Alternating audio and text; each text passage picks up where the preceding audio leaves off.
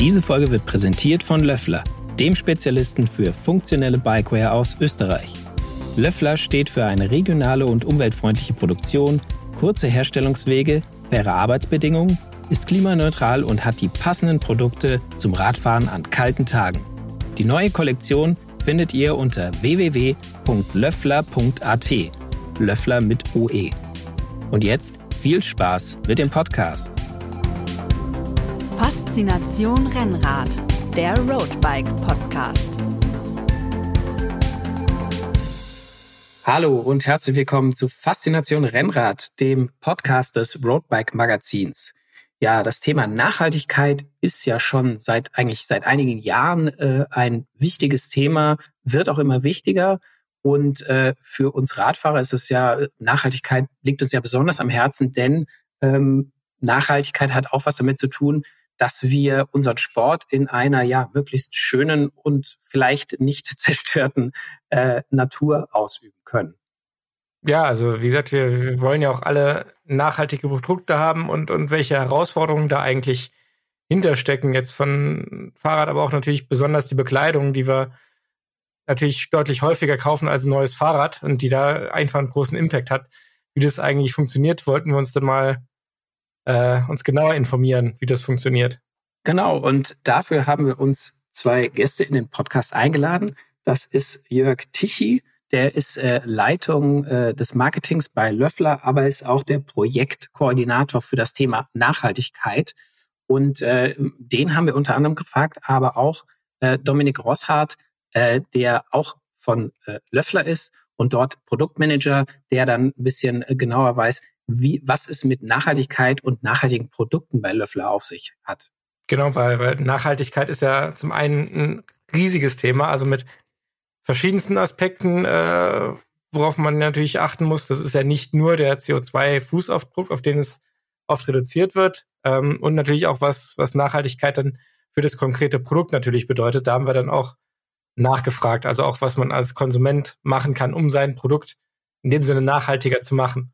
Genau, da gibt's nämlich ähm, ein paar ja, interessante Aspekte. Also vielleicht klar, äh, man sollte nicht irgendwie ein Trikot nach einmal tragen äh, wegwerfen, aber ähm, wir haben ein paar Tipps, wie man äh, durch Waschen ein möglichst langes Produktleben äh, aufrechterhalten kann. Und wenn im Fall des Falles dann doch mal irgendwas dran ist, ein Loch im Trikot oder so, dann hört ihr in dem Podcast auch, was ihr machen könnt, damit dieses Trikot noch ein langes Leben bei euch äh, im, im, nicht nur im Schrank, sondern auch auf dem Rad draußen genießt. Dann hören wir jetzt mal rein.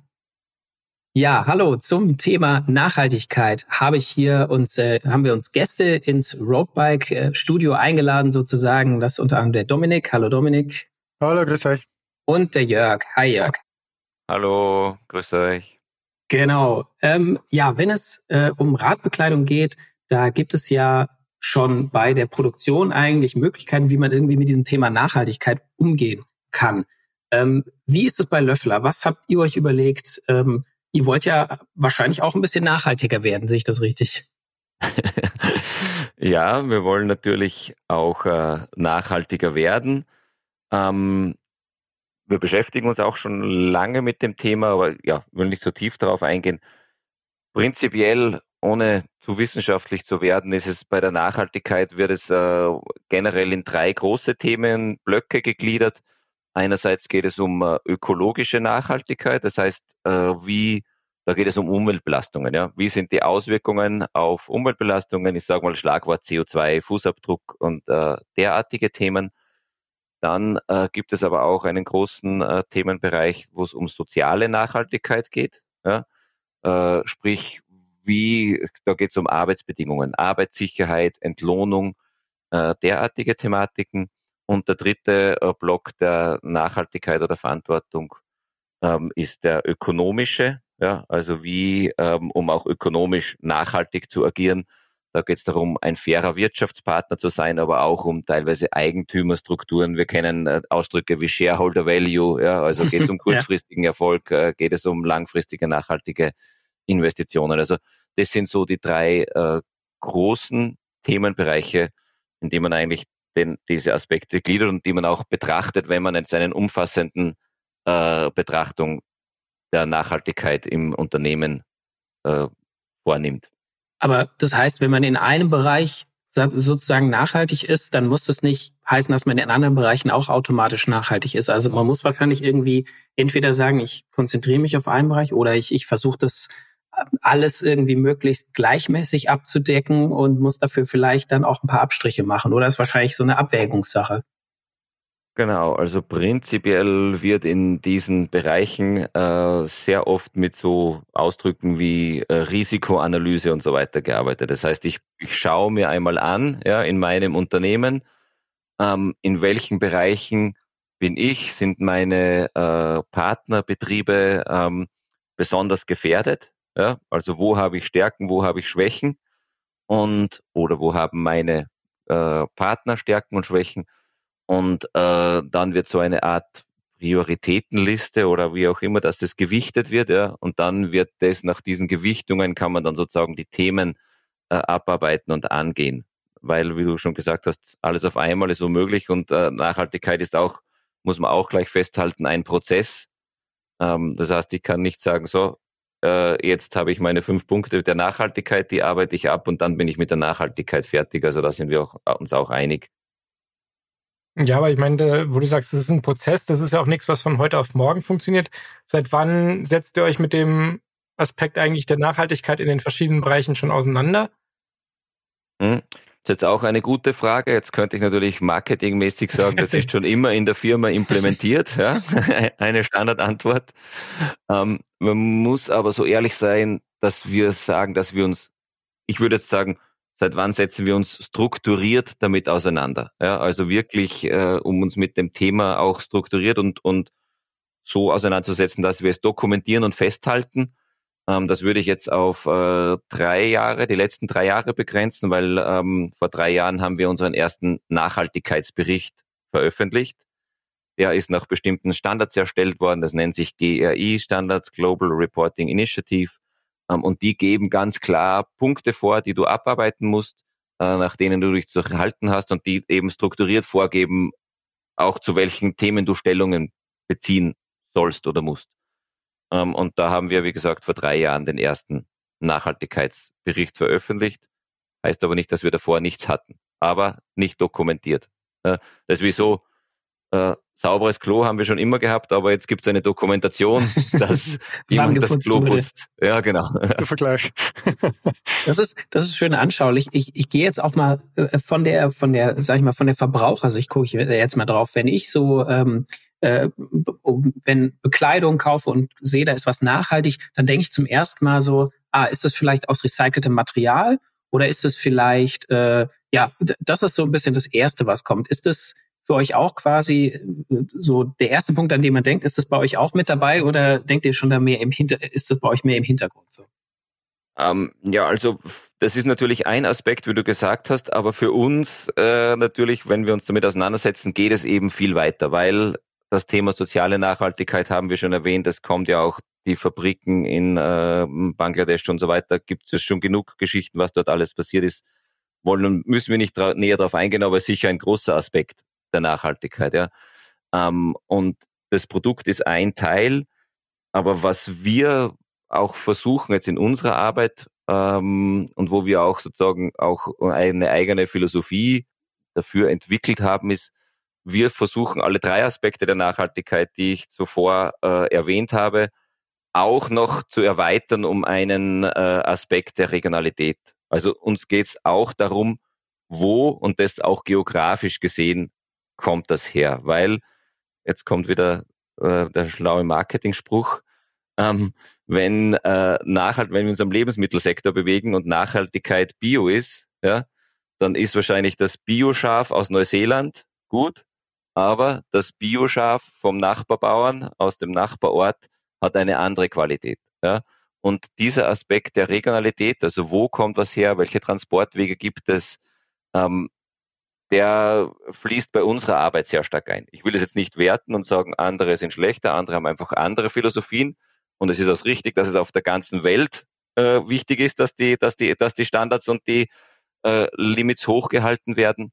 Aber es ist trotzdem ein Aspekt, wie weit wird etwas transportiert, wo passiert es, wo kommt es her. Und, und äh, Das ist einfach eine Philosophie, die wir uns äh, sehr stark auf die Fahnen heften und wo wir uns auch sehr stark von anderen unterscheiden wollen und können. Also es, es geht quasi darum, dass das ähm, Produkt jetzt, sagen wir mal nicht, irgendwie der Stoff gemacht wird in Asien äh, zum Nähen, wird es nach Bulgarien und dann aber der Reißverschluss kommt nochmal woanders dran und dann wird es irgendwie äh, für den Verkauf wieder nach Europa transportiert. Also das quasi für euch ist das wichtig, das so ein bisschen mehr zusammenzuhalten, um diese Transportwege zu verringern. So, also verkürzt gesagt, ja, ich kann jetzt auch nicht alles schönreden, weil äh, die Textilindustrie ist trotzdem globalisiert. Ja.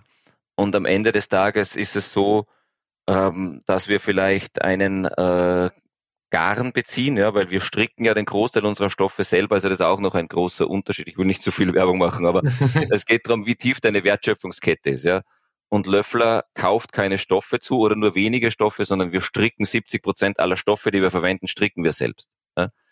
So, jetzt kaufen wir einen Garn zu, ähm, da können wir noch schauen, von wem wir den kaufen. Aber wo der Garnlieferant seine, ähm, seine Wolle oder seine Kugelchen herbekommt, das können wir schon auch schauen. Aber da, irgendwann geht es darum, äh, Polypropylen ist äh, Kunststoff und äh, Kunststoff basiert auf Erdöl und dann können wir nicht, und Erdöl wird auf der Weltbörse gehandelt und dann können wir nicht mehr sagen, wir kaufen nur äh, Erdöl aus äh, Norwegen. Also, weil das, weil das einen kürzeren Weg. Äh, ich will es nicht romantisieren, ich will yeah. nicht sagen, nur es ist einfach, es eine globalisierte Welt ist schon sehr globalisiert.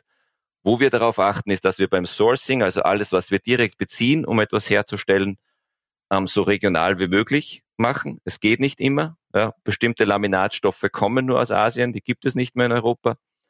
Ähm, und alle Herstellungsschritte, die wir selbst fertigen, also alles, was wir selbst machen, und da habe ich schon erwähnt, sind wir sehr tief drin, das machen wir in Österreich beziehungsweise maximal in europäischen, äh, mit europäischen Partnerbetrieben. Das ist so die Philosophie, auf die wir uns berufen. Und äh, ihr sagt, ihr, webt Stoffe selber. Also das heißt quasi, da wird nur noch das, ja, nur noch der Faden äh, sozusagen eingekauft und dann ist alles, findet alles sozusagen jetzt mal unterm fiktiven Löfflerdach statt. Also dann wird der Stoff da gewebt, dann wird er da zugeschnitten, dann wird da genäht und das Trikot wird dann verpackt und dann geht es in den Handel. Jein. Also Du hast jetzt, du hast unglücklicherweise genau den richtigen oder falschen Ausdruck verwendet, weil ich habe gesagt, wir stricken. Ja. Und stricken tun wir. Weben ist eine andere Art der Stoffherstellung. Ähm, eben Webstoff. Ja. Äh, das ist etwas, was wir nicht können. Diesen Stoff kaufen wir zu.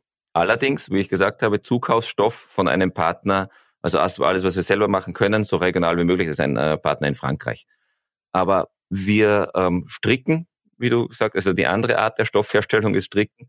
Und äh, hier stricken wir unsere Stoffe selbst. Also alle Strickstoffe äh, stricken wir selbst. Wie gesagt, 70 Prozent aller Stoffe, inklusive Webstoffe, die wir verwenden, äh, werden von uns hergestellt.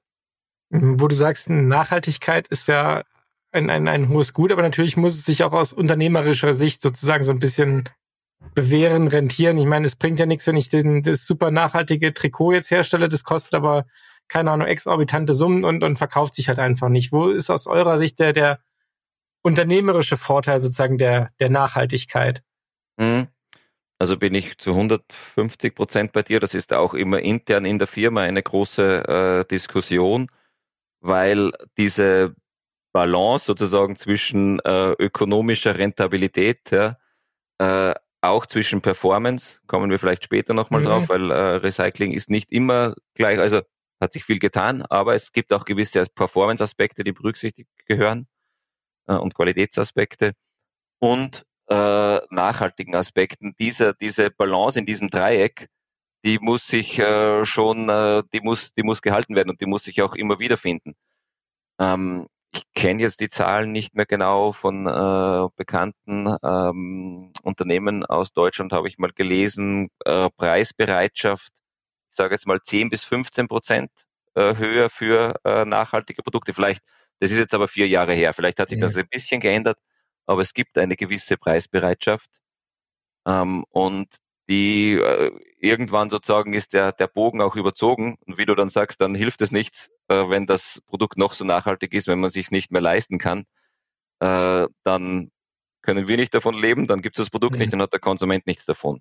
Genau, und ich meine, wo ihr sagt, das ist ja relativ nah produziert. Ich glaube, das ist auch sowas, was konsumentenseitig mittlerweile ge gelernt ist oder, oder wo, glaube ich, darauf geachtet wird, wo kommt das Produkt her. Also ich kann leichter nachvollziehen, okay, das wird in Österreich oder in Deutschland gefertigt oder von mir aus noch in der EU, als jetzt wirklich, wo, wo das letzte Bauteil herkommt. Also da ist ja schon so die, der, der große Blickpunkt ja schon eher auf der, wo wird's produziert und unter welchen Bedingungen wird's produziert. Ja, da bin ich bei dir. Es ist nur nicht immer ganz nahe einfach für den Konsumenten, das nachzuvollziehen, wo es wirklich produziert wird, weil es, äh, ohne jetzt wieder zu weit herumzuschmeißen mit den Begriffen, ähm, man kann auch, wir könnten auch Stoffe in Asien kaufen, äh, Stoffe in Indien kaufen, Stoffe in Bangladesch kaufen, Reißverschlüsse. Ähm, es gibt so viele Aspekte, die könnten wir hier kaufen, könnten wir überall kaufen und dann mhm. das Produkt hier zusammennähen. Dann ja, wäre klar. das ein Unterschied. Ja?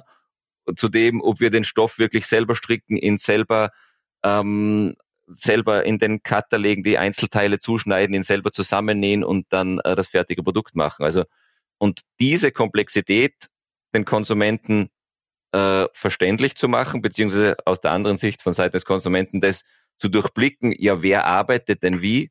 Ja? Mhm. Äh, okay, der Löffler arbeitet so, dass er wirklich die Stoffe selbst herstellt und oh nein, das ist ein anderer Hersteller, aber der kauft nur den Stoff zu. Mhm. Puh, das wird dann wird schon wieder äh, relativ komplex. So jetzt ist für die Konsumenten schwer verständlich und für mich als Marketingmann schwierig zu erklären, ja, um das wirklich verständlich zu machen. Das ist ein hoher Rechercheaufwand, wenn man sich ein Trikot kaufen will äh, als Kunde und dann erstmal zu gucken, naja, wo kommt denn dieses, dieses Garn her? Ich meine, da äh, ist es natürlich gut, wenn man das irgendwie möglichst offensiv kommuniziert, sage ich mal, oder damit auch quasi die Marke damit verbindet. Ähm, du hattest vorhin noch was anderes angesprochen, nämlich dass äh, die, die Synthetikfasern, die Kunststoffe, die kommen ja aus, also die werden aus Erdöl hergestellt. Ähm, mittlerweile gibt es ja viele, ja, in der Öffentlichkeit schon bekannte Sachen, dass äh, aus alten Plastikflaschen ein T-Shirt hergestellt wird oder als aus alten Fischernetzen. Das sind so zwei Beispiele, die immer mal wieder auftauchen. Ähm, spielt es für euch auch eine Rolle, quasi äh, Material zu recyceln und funktioniert es überhaupt mit so hochwertigen Radtrikots und Radhosen, dass man da recyceltes Material verwendet? Da würde jetzt den Dominik dann fast einmal in die Runde bitten, weil er ist dann der Produktspezialist, bitte. Ja, also natürlich äh, haben wir das ganz stark am, am Schirm. Also ein höchst spannendes Thema, gerade das Thema Recycling. Und auch da geht es um die Begrifflichkeit. Auch wieder in erster Linie, ist es recyclingfähig oder ist es recycelte Ware? Ja. Und wenn wir jetzt über recycelten Ursprung sprechen oder recycelte Ware, ist es so, nachdem wir ein sehr tiefes Produktverständnis oder Produktionsverständnis haben, äh, haben wir gesehen in, die, in, den letzten Jahren, seit wir uns auch damit beschäftigen, wie schwierig das es ist, recycelte Ware oder Garne zu verwenden. Ja. Also es ist, äh, wir haben es immer wieder versucht, quasi eins zu eins umzusetzen. Vorher war es Virgin oder ein, ein, ein jungfräuliches äh, Polyester und haben einfach gesagt, jetzt beziehen wir äh, recyceltes Polyester zum Beispiel und machen genau denselben Stoff. Das funktioniert überhaupt nicht so. Da, da geht es um die Haltbarkeit, um die Qualitäten der Fasern, da geht es darum, wie ist die Maschineneinstellung ähm, und zu guter Letzt geht es auch um, um Qualität im Sinne der Langlebigkeit, um der Brillanz. Äh, wir, wir sehen total unterschiedliche Farbausfälle. Also ein Weiß ist recycelt niemals weiß. Also da, da wird der Kunde gleich mal sagen, das ist jetzt schon äh, seit fünf Monaten im, im, Hochsommer im Schaufenster gehängt. Also das ist ein, ein Riesenthema, das wir haben. Also wenn, so wie die Jörg sagt, 70 Prozent der Stoffe äh, machen wir selber und es wäre das Einfachste zu sagen, wir stellen einfach alles auf recycelt um. Uh, und, und somit ist, ist, ist gut. Uh, so ist es leider nicht. Also wir werden jetzt erstmalig für den äh, Sommer 23 ein, den ersten eigenen Stoff äh, äh, anbieten im Produkt, der aus 100% recyceltem Polyester verwendet wird. Bisher sind wir mit allen anderen Materialien einfach oder Garnen noch nicht so am Punkt, wo wir unseren Qualitätsanspruch sagen, Haken dran und, und setzen um. Also das ist ein hochkomplexes Thema. Zum einen, wie gesagt, Qualität äh, bereits in der Produktion, aber auch hinten beim, beim Färben und beim Ausrüsten. Und zum anderen ist auch die Beschaffung ein Riesenthema. Und es ist tatsächlich so, dass man sehr genau schauen muss, wo ist dieses, äh, äh dieses Garn her. Also es ist leider Gottes ein Riesengeschäft. Äh, Recycling an sich und äh, das ist auch kein, kein irgendwie eine Geschichte, äh, dass es tatsächlich äh, Produktionen gibt, wo PET-Flaschen produziert werden, dass man es wieder zu Granulat, Granulat verarbeiten kann, ohne dass jemals ein Getränk drin war oder Flüssigkeit drin war. Und das ist halt das ist halt wirklich äh, ein ganz ein massives Thema. Auch das Thema Fischernetz ist nicht so einfach. Also wir haben Partner, die sagen, äh, ja, sie bieten schon was, aber die Menge gibt's nicht. Ja. Also das, was da verkauft wird. Also es ist sehr, sehr komplex. Aber natürlich haben wir es haben wir es am Schirm. Ja, also es ist ein, ein, ein wichtiges Thema und wir sehen auch gerade im Zuge, Jörg hat es vorher angesprochen, das Thema Kreislauf äh, ist, ist, ist natürlich auch da ein Thema und je mehr und je öfters, dass man so ein Produkt oder ein Material im Kreislauf verwenden kann, desto besser ist es, ja. Aber da sprecht ihr ja jetzt auch wieder das an, was wir gerade schon hatten. Für so den Verbraucher ist das unheimlich schwer nachzuvollziehen. Der liest auf der Packung zu 80 Prozent aus recyceltem Material und denkt schon mal, das ist top. Was da sich hinter verbirgt, ist ja dann nochmal eine ganz andere Sache. Also wenn es ja. dann tatsächlich quasi Flaschen, die fürs Recycling produziert werden. Also das, mhm. das ist ja dann totaler Widerspruch mit dem Thema Nachhaltigkeit. Ja, ähm, ja aber ja schon mal echt hervorragend ist, wenn, wenn Leute sich überhaupt beim Kauf von, von ihren Produkten mit dem Thema auseinandersetzen und sich dafür interessieren, wie, wie nachhaltig wurde es hergestellt und nicht nur, äh, was kostet und gefällt mir die Farbe und der Schnitt und, und passt es, sondern halt auch wirklich sich mal einfach mal für die, die Geschichte hinter dem Produkt anfangen zu interessieren. Das ist ja schon mal aus meiner Sicht ein sehr wertvoller Schritt. Ja, und das, das sehen wir auch in, in den Kundenfeedbacks. Also die, wir bekommen immer wieder Kundenanfragen, die sagen, ja, was ist jetzt da wirklich, was steckt da dahinter? Und das ist eigentlich, äh, das sehen wir sehr stark. Also gerade die letzten zwei, drei Jahre ist ja das wirklich massiv äh, äh, angestiegen und dass sich die Kunden, Kundinnen damit beschäftigen, wo wird das produziert und was steckt dahinter. Und da können wir eigentlich nur aus unserer Seite, so wie es auch der Jörg gesagt hat, sind wir stark bemüht, auch hier möglichst transparent zu sein aufzuklären auch. Wir sind auch in der Position, dass wir das können. Das ist das Angenehme, weil wir so, so tief drin sind im Produkt. Ähm, und von dem her äh, herzlich willkommen, der sich damit beschäftigt, äh, treibt uns an und, und äh, absolut wichtig. Ja. Äh, ein Punkt, den du auch gerade genannt hast, ähm, war die, die Haltbarkeit von dem mhm. Material, von dem recycelten Material. Da ist wahrscheinlich, muss man auch so jetzt abwägen und sagen, okay, was ist denn am Ende nachhaltiger? Ich nehme entweder ein Recycle, Recyclingmaterial, was vielleicht nicht so lange hält, oder ich nehme neues Material, aber dafür habe ich die Chance, dass äh, quasi das Produkt länger hält und nicht so schnell im Müll landet. Also da ist wahrscheinlich auch äh, muss man wahrscheinlich auch so ein bisschen ausprobieren, was ist dann am Ende, oder manchmal ist es auch wahrscheinlich schwer zu beurteilen, was ist am Ende das Nachhaltigere, Ganz das genau. Material oder die Haltbarkeit. Ganz genau, also du sagst es genau richtig. Äh, und, und da, auch da, wir haben eine sehr strenge Qualitätssicherung im Haus und bevor das Material nicht wirklich ausgetestet ist und, und wir nicht sagen, okay, das entspricht den, den, den Anforderungen, äh, für was ein Löfflerprodukt steht, vorher gibt, äh, geben wir es nicht raus, ganz einfach. Ja. Dann kommen wir jetzt mal ein bisschen zu der, ja, zu dem Aspekt der, der, der Verbraucher oder de, vom, dem Aspekt des Kaufens oder des Konsumierens.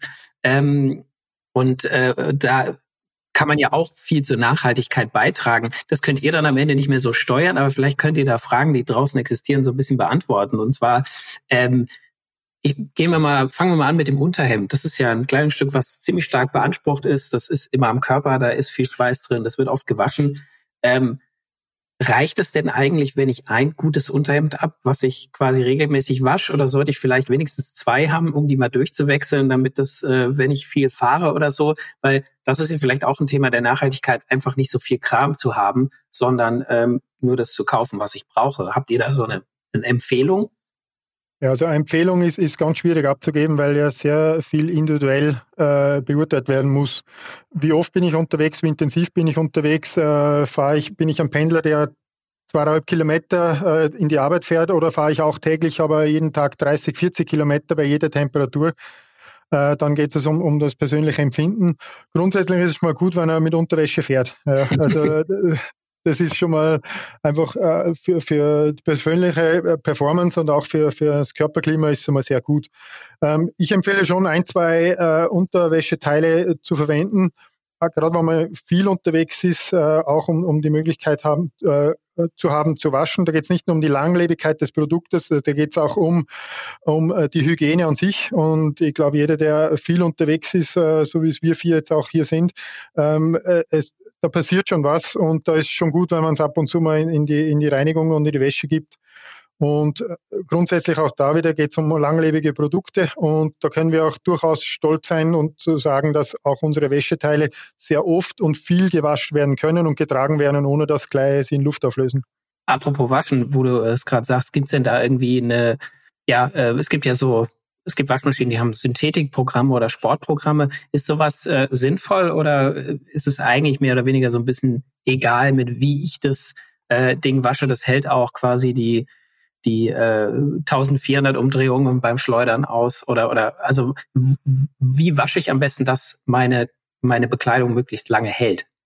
Ja, also grundsätzlich äh, haben wir auch eine Waschempfehlung drauf, die steht am Pflegeetikett drauf. Wenn man sich an diese Empfehlung hält, ist schon mal sehr viel passiert. Ja. Ähm, aber ich glaube auch, dass man ruhig, also man muss jetzt nicht immer in die Höhe, äh, quasi die, die Performance der Waschmaschine ausreizen, äh, und, äh, sondern man kann da ruhig ein bisschen runtergehen. Ähm, grundsätzlich ist es mal so, dass man auch da im Waschmittelbereich nicht die höchste Performance äh, reinschütten muss. Wir empfehlen hier, äh, empfehlen hier ein, ein Flüssigwaschmittel zu verwenden, ohne Weichspüler, absolut ausreichend, selbst bei der Unterwäsche.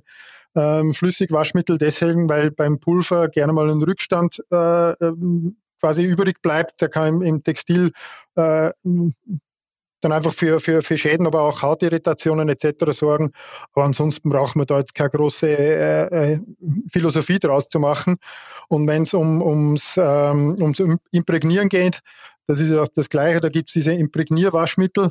Ähm, da, die empfehlen wir nicht, sondern wir empfehlen das Produkt quasi draußen aufzuhängen und mit, der, mit, der, mit einer Sprüh, oder das Sprühsystem zu verwenden, warum das? Ich glaube, ein Imprägnier-Waschmittel zu verwenden, wo ich dann auf der Innenseite auch imprägniert bin, weil das Waschmittel weiß ja nicht, wo es andocken muss. Genau. So, so gescheit ist dann doch nicht. Ja. Also von dem her, äh, ja, äh, kann man da schon ein bisschen mit Hausverstand und ja, da kann man da ganz, äh, kommt man da ganz gut durch. Muss man keine Raketenwissenschaft draus machen. Und ist ja im Herbst äh, und Winter ist es ja auch irgendwie toll, wenn man quasi äh, äh, Winterklamotten hat, die man vielleicht schon ein bisschen länger hat, die aber jetzt vielleicht ein bisschen an, an Regenschutz oder so eingebüßt haben, wenn man die sozusagen da wieder auffrischen kann, ist ja dann auch quasi in Anführungszeichen das Nachhaltigere als was Neues zu kaufen, auch wenn so irgendwie ein neues, neues Produkt natürlich immer den, ein bisschen Reiz, Reiz hat. Das äh, ist natürlich ja, auch logisch. Wo wir auch schon, schon beim Waschen waren, habt ihr eigentlich mal ausprobiert, wie lange eigentlich so eine, so eine Radhose jetzt wirklich hält? Ich meine, wir hatten ganz am Anfang so dieses, dieses Thema des, äh, der gewollten, ob äh, Obsoleszenz. Obsoleszenz, yeah. ja. Also eine Radhose, ich meine, äh, da sitzt man drauf, teils über Stunden, das Polster arbeitet. Ich meine, da ist ja auch so, so ein Aspekt, wie lange kann eigentlich so ein Polster halten und, und was ist da so die, die Lebenserwartung, die man bei einer guten, viel frequentierten Hose jetzt erwarten kann? Ähm, äh, da ganz schwierige Frage. Also da wir, wir sehen, wir, wir bekommen Feedbacks von Kunden. Ähm, also da, unvorstellbar, äh, wie lange das gewisse Radhosen halten. Also wir haben, also Rekord jetzt in meiner Zeit war 25 Jahre Radunterhose. Ähm, der gesagt hat, äh, also der, das, der, der Sitzpolster war durch, da war kein Schaumstoff mehr drin, der hat sich einfach aufgelöst, aber sein Problem war nicht das Sitzpolster, sondern der Gummi oben, der ein bisschen lockerer geworden ist und der hat gebeten, einen neuen Gummi einzunehmen. Wir haben ihm dann eine neue Radunterhose spendiert. Ähm, also wir, wir sehen sehr viel, ja. Ähm, grundsätzlich ist, ist, äh, ist den ganzen bei entsprechender Pflege und, und wenn man da ein bisschen achtet drauf, äh, kann so eine, Rad oder eine Radhose sehr lange halten. Natürlich äh, gibt es auch Einflüsse, die den ganzen natürlich äh, verkürztes Leben geben. Äh, Thema Gravel, äh, Schmutz, äh, Körnchen, die da rein und schön reiben mit Sattel. Und also da gibt es schon gewisse Dinge, die so ein, ein Leben verkürzen können. Aber grundsätzlich an sich sind unsere Materialien sehr, sehr lange haltbar und auch von Verarbeitung so, dass sie, dass sie schon äh, ein paar Radtouren aushält. Da schiebe ich gleich noch einen Marketingspruch nach. Äh, die Radhose, die Radhose äh, sollte auf jeden Fall äh, mehr Kilometer auf dem Sattel zurücklegen als äh, auf dem Transportweg, um wieder an die regionale Philosophie anzuknüpfen. Das, ähm, aber äh, jetzt, wo du es äh, gerade so angesprochen hast, mhm. versuche ich dich mal ein bisschen festzunageln. Habt ihr denn so eine Zahl, wie viel Kilometer ähm, die Produkte bei euch teilweise zurücklegen? Also was ist so eine, so, so was ist für euch zu viel oder was ist bei euch das meiste und wo seid ihr schon, wie weit habt ihr es schon runtergebracht, die Strecke? Also wir haben es äh, noch nicht. Es ist ein Projekt bei uns äh, intern oder wir haben ein Projekt laufen. Ähm, wir haben vorher von äh, Transparenz und Nachhaltigkeit gesprochen.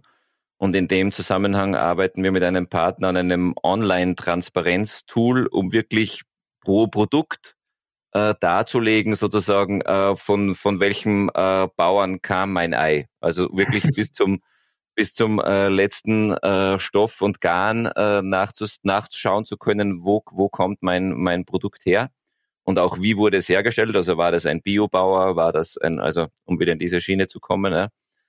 Ähm, und da sind wir gerade im Aufbauen dieser Datenbank. Das wird dann auch auf der Website äh, sichtbar sein. Äh, der Vorteil, wenn wir diese Daten dann wirklich alle eingepflegt haben, dann können wir auch äh, diese Kilometerzahl äh, relativ einfach dann errechnen, weil wir dann ja genau sozusagen pro Produkt das haben. Diese Datenbank bauen wir gerade auf. Ähm, aber natürlich, äh, wir sind uns einig, dass es nach äh, Asien ein paar tausend Kilometer sind ähm, und ein paar hundert nach äh, Bulgarien. Also wenn ich jetzt unsere Rad Hose hernehme, dann haben wir unseren Sitzpolster 250 Kilometer entfernt aus Italien und, äh, und den Webstoff von unserem Produzenten aus Frankreich. Der Stoff wird selbst gestrickt hier bei uns in Ried und zusammengenäht wird es maximal bei Löffler Bulgarien, also unsere eigene Fabrik in, in Triavna. Also da kommen wir dann auf, weiß ich nicht, 1000 Kilometer, alles zusammen vielleicht. Ähm, ja, aber ich will mich da jetzt nicht festnageln lassen und mit anderen vergleichen. Äh, Jörg, ich darf kurz äh, einspringen. Wir haben ja für den nächsten Sommer äh, eine Hose angeboten oder eine Radhose, eine BIP. Äh, da steht das Statement direkt auf dem Träger drauf. Äh, da haben wir einen Stoff, den wir selber produziert haben in Verwendung. Also quasi von von Assemble, also von Zuschnitt bis, bis quasi verpackt wird und zum Händler geschickt wird, sagen wir unter einem Kilometer, weil das Ding komplett in, in, in Österreich produziert wird. Also wir können schon sehr nah. ähm, jetzt geht es natürlich, so wie die Jörg sagt, wenn wir dann hergehen und sagen, okay, wo kommt das Garn her? Und das möchten wir künftig auch in diesem Projekt äh, umsetzen. sind wir natürlich ein bisschen weiter weg. Aber äh, man kann sich das ruhig mal so vorstellen, dass, dass die Radhose, die nächstes Jahr äh, rauskommt, quasi hier als Stoffballe reinkommt, Ballen reinkommt und quasi fertig verpackt wieder rausgeht. Ja. Also quasi da ist jetzt bis auf das, ja, bis auf das, das, das Roh oder bis auf den Stoff ist quasi alles sozusagen in einer, kann, ja, genau. in einer Halle mehr oder weniger oder auf einem Werksgelände genau. und äh, dann, genau. äh, wenn der Kunde zum Abholen kommt, dann äh, oder in der Nähe wohnt sogar äh, am besten noch, dann, genau. dann ist es wirklich absolut lokal, ja, wirklich vom Aber das ist das Idealszenario. Das ist, das ist auch nicht immer durchhaltbar. Also das ja. können wir auch in unserer Größe nicht mehr abbilden, dass wir alle Produkte hier produzieren, haben wir auch schon gehabt. Also äh, Näharbeiten, das ist, da ist sehr viel Handarbeit dahinter und so romantisch müssen wir auch nicht sein. Also erstens haben wir nicht genug Arbeiter hier in Österreich, um alle Näharbeiten äh, durchführen zu können. Und zweitens wäre das auch, da sind wir wieder bei, der, bei diesem Spannungsfeld mit dem ökonomischen, also das wäre auch äh, preislich nicht mehr darstellbar. Dann wäre, würde die, die Hose auf wir, einmal... Wir verkaufen doch durch den Fachhandel und da schießen wir uns dann aus den äh, Preislagen raus und dann, und dann funktioniert es auch nicht mehr. Deswegen nähen wir auch in Bulgarien. Das äh, ist ja, ist auch so. Ja. Jetzt, ähm, wenn ich jetzt quasi die, die Hose mit dem kurzen Transportweg ähm, wenn ich die jetzt gekauft habe und ähm, aber nach irgendwie zwei Monaten benutzen bin ich einmal abgeflogen oder ich bin irgendwo hängen geblieben am Dornbusch und dann habe ich einen Riss drin. Dann wäre ja oder dann passiert ist ja auch am, immer mit den ganz neuen Hosen. Also ja, genau, Erfahrung. das passiert nicht mit der alten, die ich anhabe, sondern wenn ich die neue dann anhab. Und da wäre ja wirklich das, äh, das Nachhaltigste, äh, die kaputte Hose zu reparieren. Und in der Regel geht das ja eigentlich, oder? So ist es. Also äh, da haben wir sehr gute Erfahrungen. Wir haben einen eigenen äh, Reparaturservice ähm, und in der Regel lässt sich jedes Produkt, äh, also von, von, von der Unterhose bis zur Gorejacken, lässt sich reparieren. Ja. Und äh, da ist natürlich jetzt so für, für mich als Verbraucher, das kann ich nämlich nicht so abschätzen, wenn ich dann so denke, ja, okay, ich muss das Ding dann zurückschicken zu Löffler und dann wird es wieder zu mir geschickt, dann ist das ja auch unterwegs, die Hose. Ist das dann überhaupt noch so nachhaltig? Ich schätze jetzt einfach mal, ja, ist es, aber äh, ihr könnt mir das sicher besser erklären, wie inwiefern das äh, nachhaltiger ist, als eine neue Hose zu kaufen. Also ja, im, im Prinzip ist es so, dass es äh, auf die Ökobilanz hat die, Lach, die, die Langlebigkeit eine, eine extrem hohe Auswirkung. Also das haben wir auch bei der CO2-Berechnung äh, gesehen. Und auch wenn es immer, also alles, was so lange wie möglich im äh, Produktlebenszyklus gehalten wird, hat einfach die, äh, die, bessere, die bessere Ökobilanz. Also das ist schon mal, das ist schon mal fix. So, und dann kommt es natürlich darauf an, äh, wenn du dir ein neues Stück, ein neues Teil bestellst, dann kommt es darauf an, wo bestellst du es. Kaufst du es im Fachhandel, wo es vielleicht viele Stück mit dem LKW hingeschickt werden, dann werden nicht so viele. Wenn du es online bestellst, dann wird es ja auch wieder einzeln äh, verschickt und, und, und versendet. Also, ähm, also diese Frage, ohne jetzt eine genaue Berechnung zu machen, würde ich immer so beantworten, dass ich sage, äh, so lange wie möglich am Leben erhalten, ähm, Reparaturfähigkeit und dann schauen, in den Kreislauf zu bringen. Aber einfache Antwort ja, das glaube ich, rentiert sich immer das Produkt zu reparieren im Sinne der Nachhaltigkeit. Ich auch so. Und äh, wenn ich jetzt ähm, nur, habt ihr vielleicht so eine ungefähre Hausnummer, aber wenn ich das jetzt zum, zum Reparieren schicke und es ist jetzt, sagen wir mal, kein, kein, kein Sonderfall oder so von, von dem Schaden, wie lange braucht ihr für die Reparatur von jetzt zum Beispiel einer Radhose? Also grundsätzlich dauert äh, so eine, eine Bearbeitung circa eine Woche im Schnitt. Das, Je nachdem, wenn es nur eine Kleinigkeit ist, äh, schneller, aber im Schnitt sind wir bei circa einer Woche. Und was ja auch was, was so Reparaturen angeht, ich meine, ich bin da auch so, so ein gebranntes Kind, man kennt ja, wenn am Fernseher irgendwas kaputt ist und, und, und traut sich dann mit dem Gerät zum Fachhandel, dann, dann äh, kriegt man ja meistens einen relativ mitleidigen Blick und sagt, hm, äh, quasi es kostet mehr, wenn da ein Techniker das Ding einmal aufschraubt und äh, reinguckt und sagt, hm, das ist kaputt äh, und wieder zuschraubt. Das kostet sozusagen mehr an, an, also die Kosten sind dafür höher, als wenn ich mir einen neuen Fernseher aus Asien hinstellen lasse. Wie, wie ist das bei, bei Klamotten? Ich meine, auch da muss man ja auch gucken, das muss ich mir als, als Konsument ja auch leisten können, letzten Endes. Wenn ich, okay, da muss dann ein, ein Näher irgendwie zwei Stunden beschäftigt sein, das muss ich ja auch irgendwie bezahlen. Hm. Ähm, wie, wie, ist das bei euch? Also bei uns ist es mal grundsätzlich immer so, was, die, äh, was der Versand, den wir vorher angesprochen äh, haben, ist es so, dass der Konsument äh, den Versand zu uns äh, selbst übernimmt, wir das reparierte Teil auf unsere Kosten wieder retournieren. Also da heben wir uns gegenseitig auf. Ähm, was, die, was die Kosten an die Reparaturkosten betrifft, sind es quasi so geringe, äh, ist ein geringer Stundensatz, der mehr oder weniger abbildbar wie, wie so äh, kostendeckend ist. Ja, das ist quasi ein Service von uns. Ähm, und es kann natürlich vorher oder wird vorher ein Kostenveranschlag gemacht, der sagt, okay, das Ding kostet so und so viel da kommt es auch wieder darauf an, wie aufwendig ist diese Reparatur. Ja, muss, muss von einem verschweißten äh, Gorejacken, die komplett äh, verlegt ist, müssen drei Teile ausgetauscht, ausgetauscht werden, wieder neu vernäht ähm, und dann wieder neu getaped werden, ist ein anderer Aufwand, als wenn ich einfach von einem Radtrikot ein Ärmel tausche. Ja. Also da, das kommt wirklich ganz, äh, ganz massiv drauf an. Aber ich habe äh, in, in Vorbereitung mit unserer Kollegin in der Reparatur gesprochen. Es gibt kaum bis keine Ablehnungen für eine Reparatur. Also die Leute, die das einschicken, die sind auch schon, die, die, die machen das nicht nur aus, naja, ich guck mal, ob das günstig ist, äh, günstiger als eine neue Hose, sondern die machen das vielleicht auch ein bisschen aus dem, dem Wunsch, dass sie eben sagen, hey, ich möchte das Ding jetzt nicht gleich in die Tonne schmeißen, Ganz nur genau. weil da was kaputt ist, ähm, sondern ich möchte das am Leben erhalten. Ja, ja ich meine, oft, ist ja, äh, ja. Entschuldigung, ja, Das ist ja oft nur so, so, so eine Kleinigkeit. Ich meine, man weiß ja, wie es ist. Also der, der Klassiker vom äh, man angefangen mit dem Radfahren und kommt nicht aus dem Pedal raus und zack, liegt man auf der Seite. Da ist ja schnell irgendwie so ein kleines Steinchen, was sich da durchgedrückt hat, was echt so, so ein Mini-Riss ist. Funktioniert noch einwandfrei, aber wenn man dann damit bei der ATF will man ja auch nicht mit einer zerrissenen Hose sozusagen aufkommen. Wenn man vor allem dann gerade froh ist, dass man jetzt eine, eine gute Hose gefunden hat, die einem passt, wo das Polster taugt und äh, okay, das ist jetzt meine Hose, dann will man die ja auch nicht wegen irgendwie kleinen Schönheits Fehler letzten Endes dann aussortieren oder in die Tonne kloppen. So ist es. Ihr habt gerade, du hast gerade gesagt, ähm, der, der, die Kosten sind eigentlich mehr so eine, ja, also das ist quasi eher kostendeckend. Das ist jetzt nicht gewinnbringend für euch. Ihr übernehmt auch den Versand zum Kunden dann hin. Äh, jetzt muss ich mal ganz rundhaus fragen. Eigentlich wäre es, wäre es ja für euch lohnender, wenn ihr eine neue Hose verkaufen würdet, anstatt eine kaputte zu reparieren. Muss man doch jetzt so sagen eigentlich. Aber ihr macht's ja trotzdem. Also wo, was ist da die, die Motivation? Ja, die Motivation ist ganz klar und das sehen wir an den Feedbacks äh, der Kundinnen und Kunden. Die sind in der Regel, der, äh, Christian hat es vorher gesagt, das ist ja die Lieblingshose, die kaputt wird und nicht irgendeine, die man sowieso schon am Schirm gehabt hat zum Entsorgen.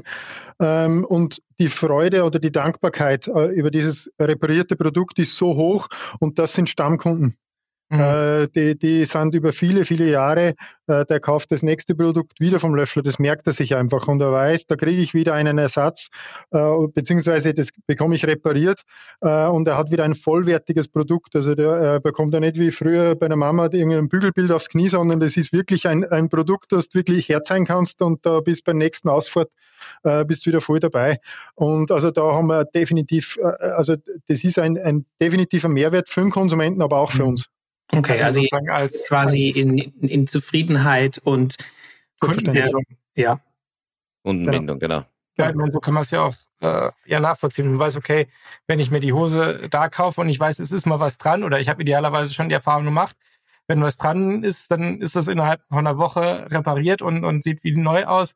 Das ist natürlich auch ein Verkaufsargument für halt das Produkt. Und wenn es dann sagt, okay, dafür kostet es halt vielleicht 10 Euro mehr als eine andere Hose, aber ich habe halt den Service und ich weiß, wenn was dran ist, ich krieg's repariert.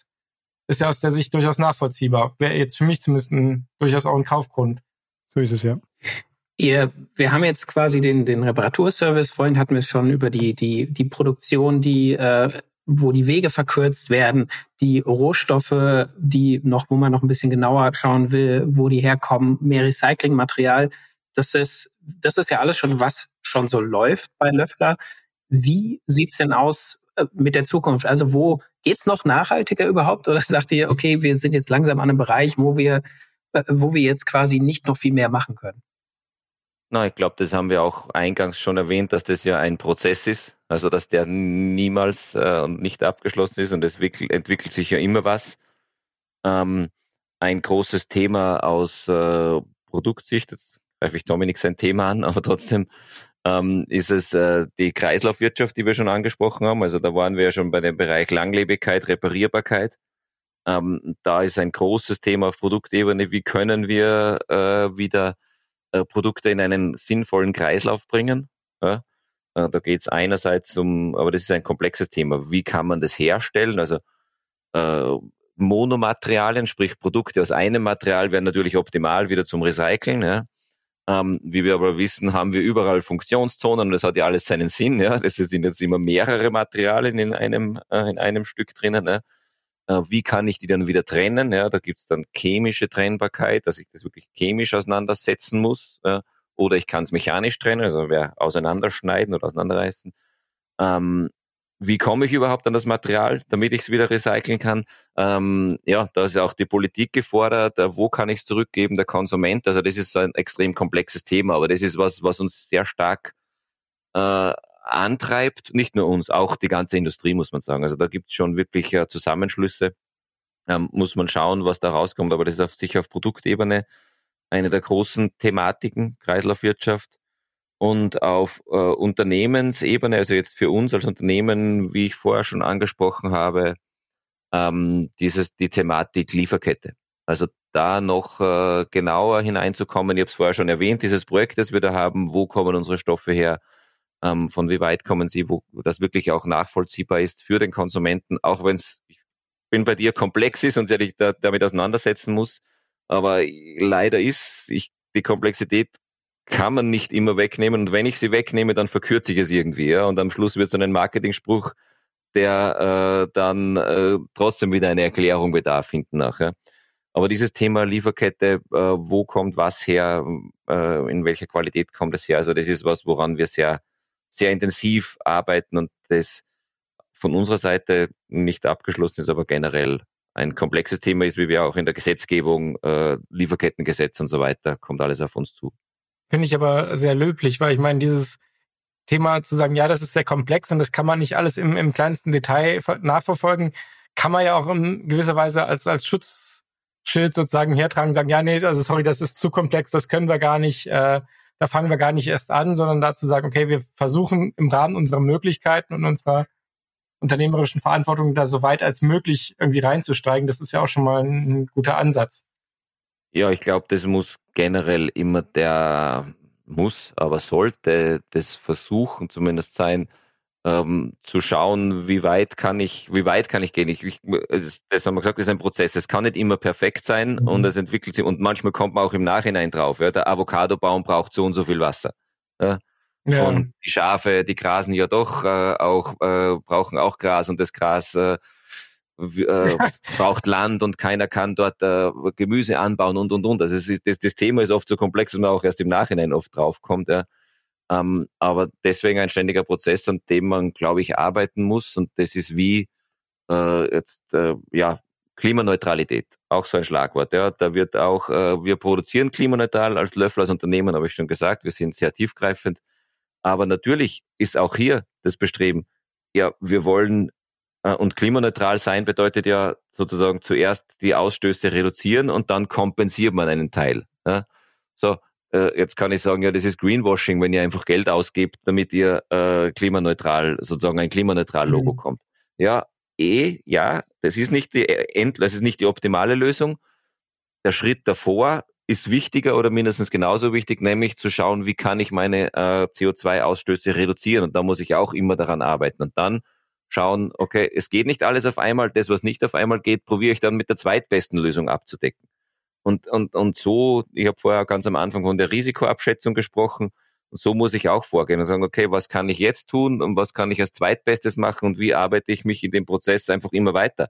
Und irgendwann wirst du immer, kommst du noch tiefer rein und wirst noch besser und es wird nie aus sein, aber es ändert zumindest das, was du kannst und, und du verbesserst dich auch immer darin. Das ist, glaube ich, der Ansatz. Das ist vielleicht auch was irgendwie was Wichtiges ähm, für, um, für den Konsumenten, dass so das Thema Nachhaltigkeit nicht so ein so ein An-Aus-Thema ist. Also du kannst nicht entweder nachhaltig sein oder nicht, sondern es ist halt wirklich so eine, eine ansteigende Kurve. Und ja, es geht immer noch ein Stückchen besser wahrscheinlich, aber das Ziel ist erstmal so weit wie möglich nach oben auf dieser Kurve zu kommen. Und das geht nur, wenn man halt viele Sachen macht, äh, was du anfangs schon gesagt hast, dass du halt auf die dass du eben die ökonomische Nachhaltigkeit nicht aus den Augen verlässt, weil sonst gibt's in äh, fünf Jahren kein Löffler ja. mehr vielleicht und äh, sondern dass du halt da ein bisschen drauf guckst, aber die soziale Nachhaltigkeit mit äh, Löhnen und so weiter auch nicht aus den Augen verlierst. Und ich glaube, da ist es, da kann man irgendwie nur jedem Verbraucher irgendwie ans Herz legen, sich vor allem, wenn es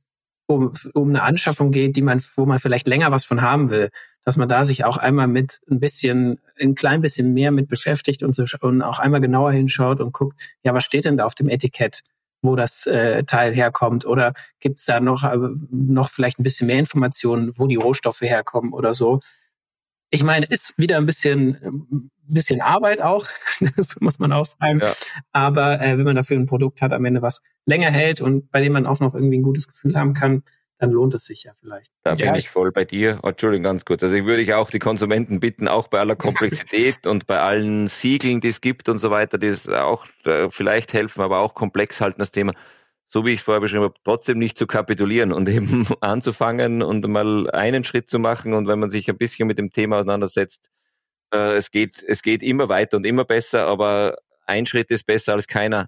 Ja, und in dem Sinn würde ich dir dann nur deinen Aufruf nur unterstützen. Naja, weil, weil ähm, was jetzt mein Gedanke war, ähm, bei allem, was man als Unternehmen tut, ist natürlich dann auch schön, wenn man dafür sagen ein, ein, ein Feedback oder zumindest äh, von den Kunden, Konsumenten halt bekommt, dass man merkt, okay, das, was wir hier machen, äh, wird auch sozusagen draußen anerkannt und ich mache hier nicht ein super CO2-neutrales Produkt, äh, gekauft wird, aber das, das 0815 Wegwerfprodukt und du auch dann denkst, als, als Unternehmen, ja, was mache ich hier eigentlich? Äh, ich versuche hier irgendwie ein richtig gutes Produkt auf den Markt zu bringen, was halt auch noch nachhaltig ist in, in den verschiedensten Bereichen, so gut als möglich. Äh, und wenn dann sozusagen das, das am Markt vorbeigeht, dann funktioniert es ja auch nicht. Ja, aber, wir wollen ja hier keine Konsumentenschelte ohne, ohne den Konsumenten jetzt in den Schutz zu nehmen, äh, der steckt natürlich auch in dem Spannungsfeld der äh, ökonomischen Nachhaltigkeit. Also, ja, natürlich. Äh, Wenn es irgendwann eng wird und jetzt äh, will ich nicht keine Krise großreden, ähm, aber dann äh, merken wir das natürlich auch, dass, dass, äh, dass dann diese Bereitschaft nicht mehr so da ist, wie wenn, als wie wenn alles eitel One ist. Ja? Und wenn es halt eng wird und ich schauen muss, ich zahle statt den äh, Tank beim Auto nicht mehr 70 Euro, sondern 120 Euro, ähm, dann verstehe ich auch, dass es kurzfristig zumindest äh, irgendwo enger wird in der Geldtasche und dann vielleicht nicht mehr die die großen Reserven hier sind, um die großen mhm. Nachhaltigkeitsgedanken ins Spiel zu bringen.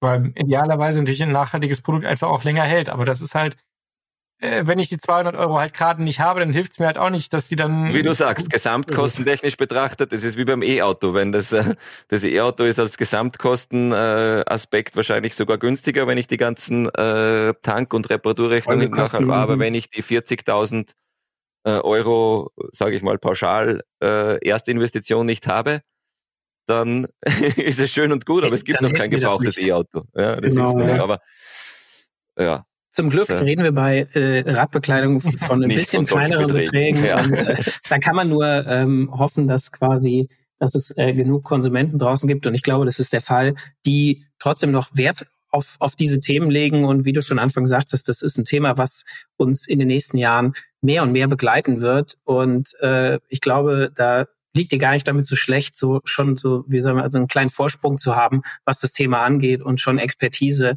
Und ähm, ich hoffe, die Kunden werden es euch danken und äh, diese Bemühungen auch dann belohnen am Ende. Ja, auch eine ein gewisse Glaubwürdigkeit, weil wie du auch schon sagst, ich meine, sich relativ kurzfristig irgendwie ein, ein grünes Label anzuhaften, ist leicht. Aber wenn du sagen kannst, wir machen das jetzt nicht erst seit, seit vorgestern, sondern wir setzen uns schon länger damit auseinander, dann steht natürlich auch eine Marke einfach für, ein, für eine gewisse Ausrichtung. Ja, also das, da, wie gesagt, es geht es nicht darum, uns als Marke besonders zu loben. Es geht eher, glaube ich, auch darum, auch für den Konsumenten jetzt aus dessen Sicht die glaubwürdigen Marken von den äh, von denen zu unterscheiden, die auf den Zug aufspringen. Genau. Ja, und, und da gibt es äh, sicher unterschiedliche Aspekte und da gibt es auch in der Branche einige, die sich wirklich redlich bemühen, äh, die andere Philosophien haben. Ich habe unsere regionale Philosophie beschrieben und die kann man auch nicht gegeneinander ausspielen. Ja, das ist nicht das eine schlecht und das andere gut, sondern es sind unterschiedliche Ansätze, aber beide haben einen, einen, einen wahren Kern, der sich, der sich wirklich um eine Thematik bemüht und nicht sozusagen, wie ich gesagt habe, kurzfristig äh, versucht, irgendein Kapital aus einem Trendthema zu schlagen. Da kann man eigentlich nur hoffen, dass äh, vielleicht das noch mehr Firmen erkennen, was das, was Nachhaltigkeit für ein, für ein wertvolles Thema ist, auch was Kundenbindung und äh, ja, Kundengewinnung eigentlich angeht und ähm, dass dieses Thema noch durchschnattet, weil am Ende äh, profitieren wir alle davon, wenn äh, das Ganze ein bisschen nachhaltiger wird. Ähm, da äh, klar, klar kann man erstmal im Kleinen anfangen, aber äh, es steht ja doch ein großes Ganz dahinter, um die Ressourcen zu schonen und möglichst lange was von diesen tollen Ressourcen zu haben und unser äh, Hobby ausüben zu können in einer Natur, die auch noch möglich intakt ist. Das stimmt. Darum geht es ja auch, dass die Sportart dann noch, der profitiert ja auch davon. Oder wir profitieren ja alle als Radfahrer davon, von wie du sagst, von einer intakten Natur. Genau, ich sag auf jeden Fall äh, danke euch beiden, dass ihr euch die Zeit genommen habt, euch, äh, uns das Thema nochmal äh, näher zu bringen. Und ich glaube, wir blicken da jetzt auf jeden Fall ein bisschen mehr durch. Danke euch. Danke auch. Danke, alles klar. Danke sehr. Macht's alles gut. Gute. Ciao. Ciao. Tschüss.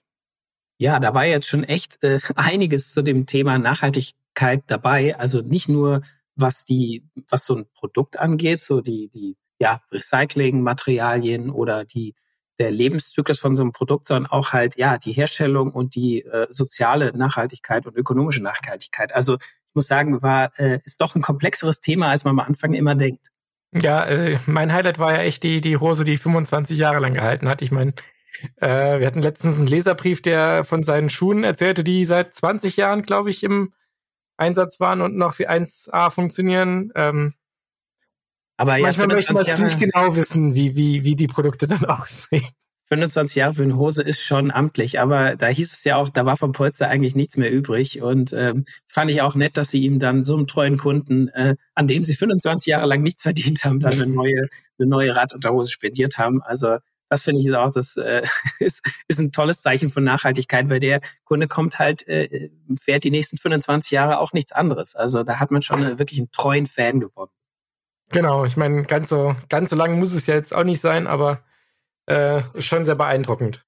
Ihr könnt uns ja auch mal schreiben, wie lange ihr eure, euer längstes, sag ich mal, Kleidungsstück oder, oder Radutensil, äh, wie lange ihr das schon benutzt. Also ich hoffe, es ist nicht der, der Hinterreifen, den ihr schon seit 20.000 Kilometern drauf habt. Das wäre nämlich vielleicht ein kleines. Ich wollte sagen, das ist dann der Schlauch, auf dem ihr fahrt. Aber dann, äh, es würde mich schon mal interessieren, was da draußen so an langlebigen Produkten rumfährt. Ähm, wenn ihr da was habt, dann schickt uns doch einfach eine E-Mail an podcast.roadbike.de. Ähm, am besten noch mit einem Bild oder ihr findet uns auch auf Social Media auf Twitter, Instagram und auf Facebook sind wir als Roadbike Magazin unterwegs und da könnt ihr uns auch natürlich eine Nachricht schicken oder ein Bild schicken. Da würden wir uns freuen. Auch wenn ihr ja Kritik oder auch vielleicht nur Lob oder äh, Ideen für den Podcast habt über ein Thema, über das wir sprechen sollen, dann schickt uns doch auch einfach eine Mail oder auf Social Media eine Nachricht. Und wer hätte es gedacht? Viele wissen es vielleicht nicht. Die Roadbike gibt es auch als gedrucktes Heft. Das kriegt man am Kiosk oder jetzt kommt der heiße Geheimtipp. Ihr schließt einfach ein Abo ab. Dann kommt das Heft nämlich zu euch nach Hause. Ist ein super Deal. Unter roadbike.de slash Abo findet ihr auch äh, ganz viele verschiedene Angebote. Da gibt's ein Probeabo, ein Schnupperabo, ein Studentenabo, äh, Sparabo gibt's äh, 1000 Abos für jeden, ist da was dabei. Und es ist ja auch bald Weihnachten. Also so ein Abo-Geschenk ist, da freut sich jeder drüber. Ich wollte gerade sagen, ich meine, es, ist, es kostet nicht nur weniger als am Kiosk. Man muss nicht zum Kiosk laufen. Und es gibt zum Abo noch eine Abo-Prämie dazu. Ich meine, also das ist, äh, was will man mehr? Ich weiß auch nicht. Äh, eigentlich müssten wir uns die Bude einrennen mit. Und, also schnell ein Abo holen, bevor sie aufs, ausverkauft sind. Ich sag's genau. hier zuerst gehört. Und äh, wenn ihr schon dabei seid, äh, uns äh, zu abonnieren, zu loben, uns Nachrichten zu schicken, dann könnt ihr auch diesen Podcast bewerten, überall da, wo Podcasts bewertet werden. Lasst uns doch eine tolle Bewertung da. Und wenn uns der, Post, der wenn euch der Podcast nicht gefallen hat, dann schickt uns einfach eine Nachricht und äh, wir ändern das dann. Da braucht ihr gar keine Bewertung setzen. Also, wir genau. sagen auf jeden Fall Danke fürs Zuhören und freuen uns, wenn ihr das nächste Mal wieder dabei seid. Macht's gut. Ciao. Ciao. Faszination Rennrad, der Roadbike Podcast.